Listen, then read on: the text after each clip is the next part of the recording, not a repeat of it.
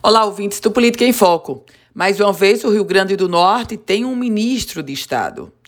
O ex-deputado federal Rogério Marinho, que naufragou no pleito de 2018, quando tentava continuar como deputado federal, agora foi alçado à condição de ministro do Desenvolvimento Regional.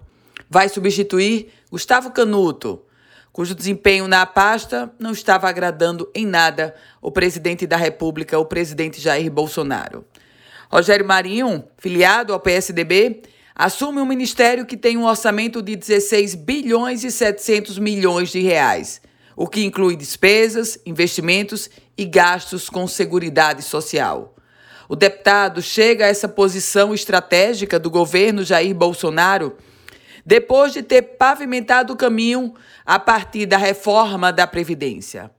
Ele fez não só um trabalho técnico no, na, no projeto de reforma da Previdência, mas, sobretudo, uma articulação política.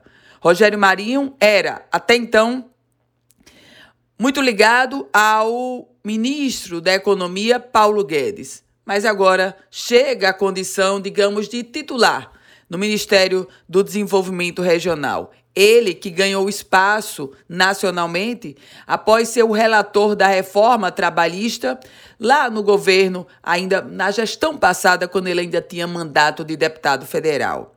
Há um outro aspecto, e aí o contexto histórico.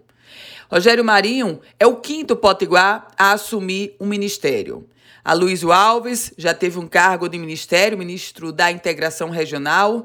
Depois veio Fernando Bezerra, Fernando Bezerra, ex-senador da República, também foi ministro da Integração. O ex-senador Garibaldi Alves Filho foi ministro da Previdência.